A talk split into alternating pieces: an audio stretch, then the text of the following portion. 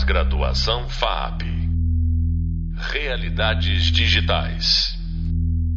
Fala pessoal, aqui é a professora Fabi Raulino e vamos começar o nosso primeiro podcast falando sobre Unreal, essa poderosa engine que possibilita que criemos jogos hiperrealistas com vários recursos extremamente avançados. Para começar, com chave de ouro, de diamante, hoje eu estou muito feliz em receber uma das poucas pessoas que eu conheço que unem igualmente os seus esforços acadêmicos com a indústria de jogos. Então, é um professor, é um pesquisador, mas também está na indústria, faz jogo, produz muito.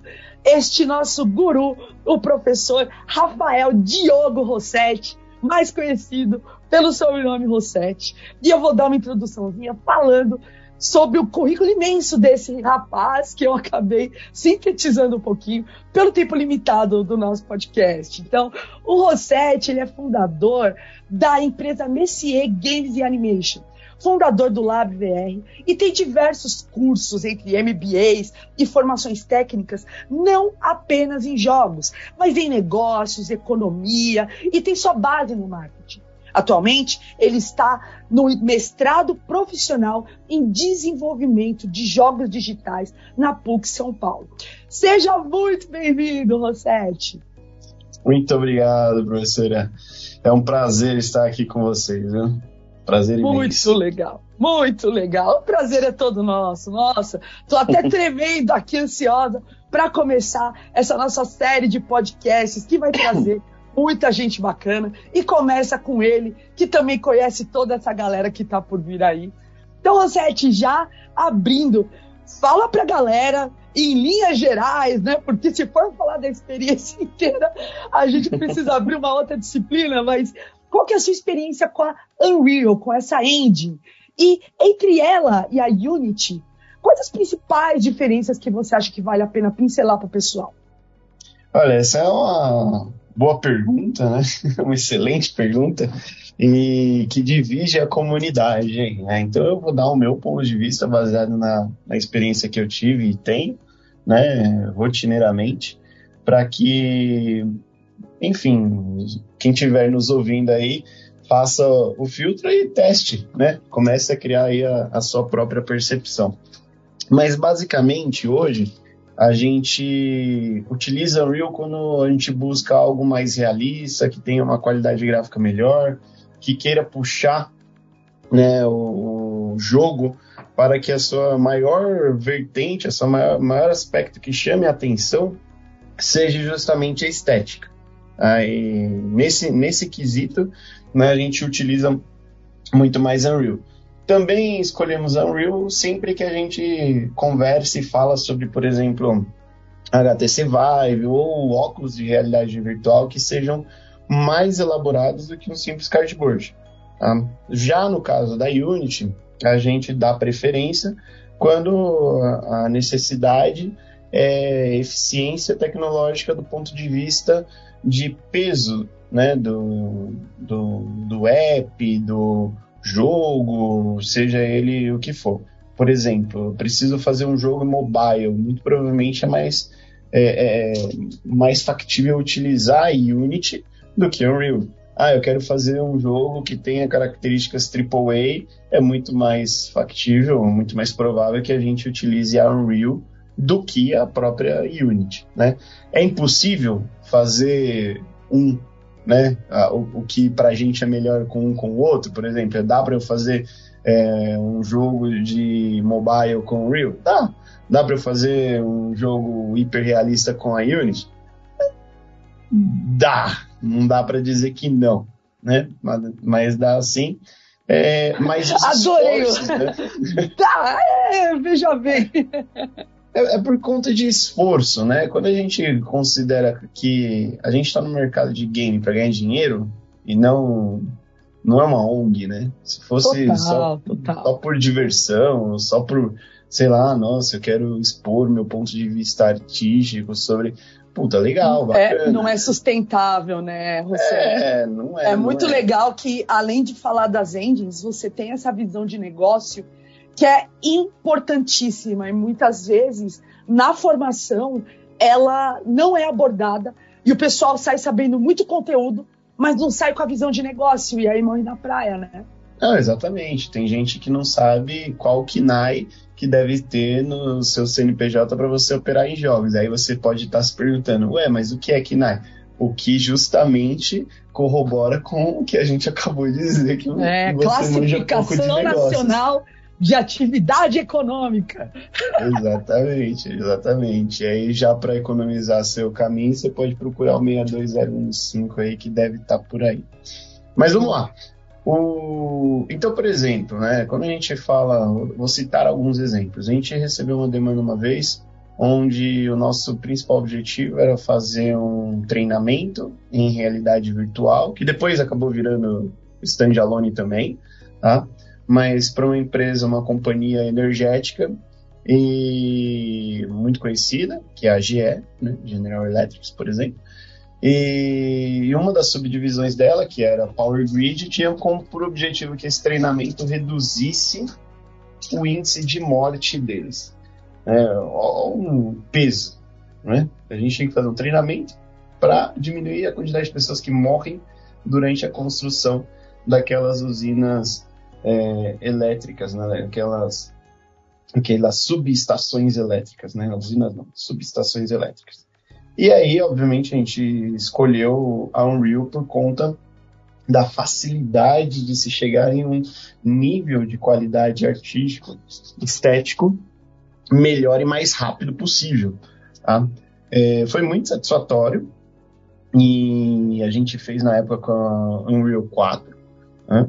Hoje daria para fazer coisas ainda mais legais, já com Unreal 5 e assim por diante. Amanhã vai ter Unreal 6, depois de amanhã Unreal 7. Esse mundo né, ele vem se atualizando cada vez mais a todo momento, então é sempre interessante ver o quão o, o poder que essas engines proporcionam para a gente no desenvolvimento serem aumentados cada vez mais.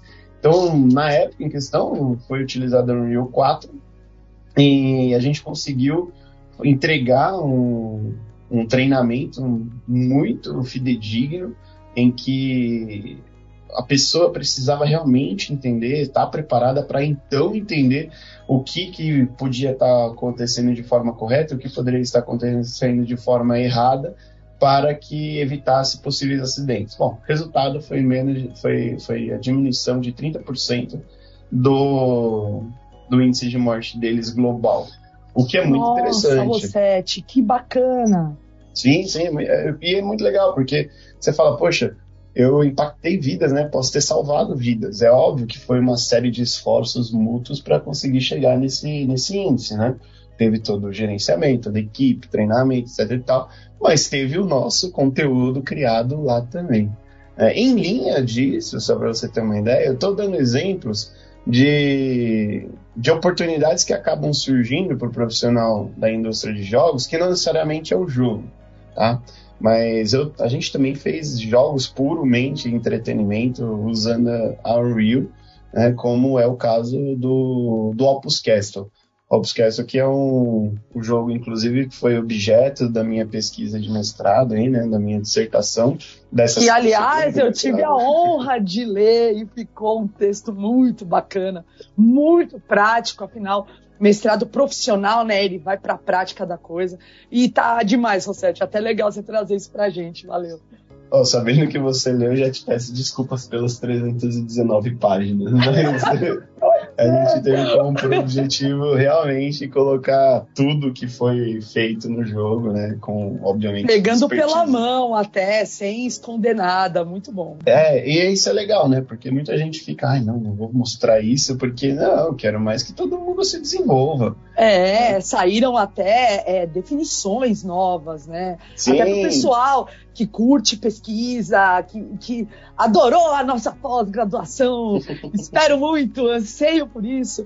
E ele, junto com o seu orientador, eles até falaram sobre o flow do jogo e do microflow. Né, algumas sacadas que elas são mais micro, elas são mais aprofundadas e fazem toda a diferença na sensação, na emoção e na imersão do jogador. Mas sem dar muitos spoilers, por favor, Rossetti, esse é o momento. Não, é mais é, uma fã tentando dar uma contribuição. Não, é muito, foi muito gratificante isso mesmo, porque quando a gente se deparou com esses tipos de característica, né, a gente começou a escrever artigo, etc e tal, usou ele na própria dissertação, e a gente teve, teve convites, né, de, oh, ficou realmente bacana, e publica aqui no nosso congresso daqui, um dos mais importantes daqui da Europa, que lá em Portugal, né, então ele é subsidiado pelo IADES, que é sensacional, um, um baita, um, uma baita instituição voltada aí para a área de tecnologia, jogos, entretenimento, então foi realmente gratificante. E acredito que tudo isso foi colaborado por conta da experiência que a gente consegue proporcionar voltada para o realismo, utilizando esse tipo de ferramenta, né? Só para você ter uma ideia, a gente estava com um problema, a gente queria fazer um jogo é, que fosse realista, que causasse impacto. E isso era importante porque ele fazia parte do contrato lúdico que eu estava firmando com o jogador, sabe? Estava dentro ali do círculo mágico que estabelecido por Zinga que eu precisava manter a galera lá dentro e eu não podia quebrar aquilo, correndo o risco de acontecer uma dissonância do, do narrativo. Então imagina, eu falo que eu tenho é baseado em fatos reais o negócio e aí eu apresento um personagem tosco. Meu, você fala, ah, velho, que, que de real tem aqui, né? Você não, a gente não tem mais espaço hoje no mercado para aturar é, entregas de conteúdo que se dizem realistas e eles ficam não realistas, né? Isso sempre vai passar ali um, um ar de não profissional. Então, se você quer fazer um negócio, o que é muito mais complexo, porque é mais fácil você falar, ah, não, meu estilo é estilizado, é um abstrato, é tum, é low poly, a galera vai entender aquilo. Agora, quando você bate no peito e fala, não, é realista, eles vão querer realista. Se você entregar menos que isso, se você entregar gráfico de Play 2, você já vai ser massacrado, né? Então, foi, foi bem feliz a escolha da ferramenta, inclusive, né, da Engine, porque nesse meio do caminho do desenvolvimento eles lançaram a ferramenta do MetaHuman, que ajudou brutalmente a gente a entregar um, um conteúdo mais interessante, porque, sinceramente, os nossos modelos 3D orgânicos estavam bem aquém do que a gente tinha de cenário, que era totalmente realista. A gente foi no lugar, a gente foi, visitou o castelinho, teve experiências extrasensoriais, vou assim dizer, na vida real, enquanto a gente desenvolvia. É, inclusive, uma vez, durante a, uma orientação, porque ele foi objeto do mestrado, né, desse segundo mestrado, porque o primeiro mestrado que eu fiz foi em negócios internacionais. Esse, e aí o meu orientador falou assim, pô, respira mais longe aí do seu microfone, afasta que eu tô vendo sua respiração. E o nosso jogo envolvia, envolvia ali um demônio pra gente chamar de nosso, né? Aí eu falei, não, mas eu não tô respirando perto. Ele, tá sim, eu tô ouvindo essa respiração daqui. Eu falei, não, mas eu, eu tô sozinho em casa, inclusive. Aí eu abri a câmera e tava com o headset assim, segurando na frente, falando de longe para ele ele ouvindo. Ele gravou um áudio e no, no áudio tinha um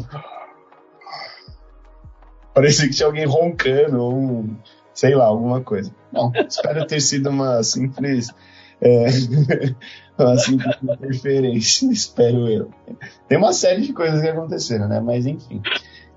Então, assim, isso é legal, porque isso daí a gente foi uma grata surpresa ter sido lançado junto. E além disso, uma coisa interessante é que a Unreal ela conversa bem, bem com middlewares, né? Como por exemplo é, a gente utilizou o F-Mode, que tem uma integração muito bacana com o Unreal, que é um middleware, é um, é um software utilizado, vem desse middle mesmo, né? fazer intermediação com a própria engine. Então, ele permitia com que a gente entregasse um conteúdo onde a gente tivesse ali um, um, um som tridimensional, um áudio dinâmico com, acontecendo a cada chamada né, de, de, programação. Ele é um pouco diferente do convencional, mas é maravilhoso, maravilhoso. Então funcionou muito bem, é, muito bem. E, e até falando, né? É, você fala, Muito poxa, mas, mas e aí, né? Eu faço esses conteúdos bacanas. Até onde a gente pode ir? Bom, só para vocês terem uma ideia, né? A gente. Eu, eu fui convidado em 2000 e, 2000 e. Não lembro, acho que 18, talvez 19, não lembro certo.